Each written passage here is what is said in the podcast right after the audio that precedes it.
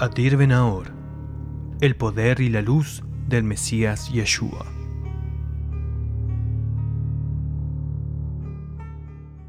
Las escrituras nos declaran, porque la palabra de Dios es viva y eficaz y más cortante que toda espada de doble filo, y penetra hasta partir el alma y el espíritu. Hebreos Ibrim 4:12. Shalom, queridos Javerim. Mi nombre es Isaac Benahor y quisiera compartir con ustedes unas reflexiones sobre la Biblia. En la Torá ya hemos escrito, Moisés escribió este canto en aquel día y lo enseñó a los hijos de Israel.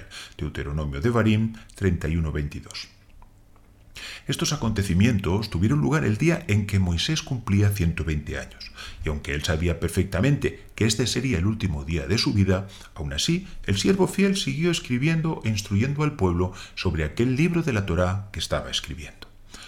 Los comentaristas vieron en estas palabras la necesidad de que cada judío en algún momento de su vida escribiera un rollo de la Torá, siendo este el último de los mandamientos descritos por Moisés, cerrando así un ciclo que comenzó con el primero de todos, creced y multiplicaos. Como es sabido, la Torá comienza por la letra Bet, que sería la equivalente a la B latina, y esto en la palabra Bereshit, en el principio. Y acaba con la letra Lamet, que también equivaldría a la L latina, dentro de la palabra Israel. Y ambas forman, la Bet y la Lamet, la palabra Leb, corazón. Y de aquí aprendemos que el estudio de la palabra de Dios no se limita a un mero ejercicio de intelectualidad, sino que debe penetrar hasta tu corazón para que puedas amar a Dios precisamente con todo tu corazón y también con toda tu alma.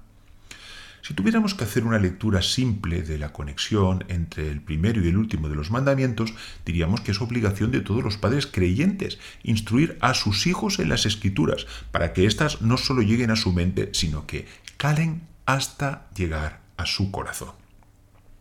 Pero si buscamos una apreciación más profunda, vemos como las citadas palabras fueron enunciadas poco antes de, de, que el pueblo abandonase definitivamente el desierto para entrar en la tierra prometida, lo cual nos sirve a nosotros de metáfora para el fin de nuestro exilio y el advenimiento de la era mesiánica. De esta forma, cuando el creyente en el Mesías interioriza la palabra de Dios hasta atesorarla en su corazón, unificando todas y cada una de sus palabras, no solo está predisponiendo su ser para el advenimiento del Mesías, sino que él mismo está poniendo en movimiento el proceso de la redención. Que sea pronto y en nuestros días, como fue dicho, el Espíritu y la esposa dicen ven, y el que oye diga ven, sí, ven, Señor, Yeshua. Y hasta aquí nuestra reflexión de hoy. Si lo desea puede seguirnos en nuestra web isaacbenahor.com o a través de nuestros canales de YouTube, Facebook, Instagram, Twitter y Spotify. Shalom.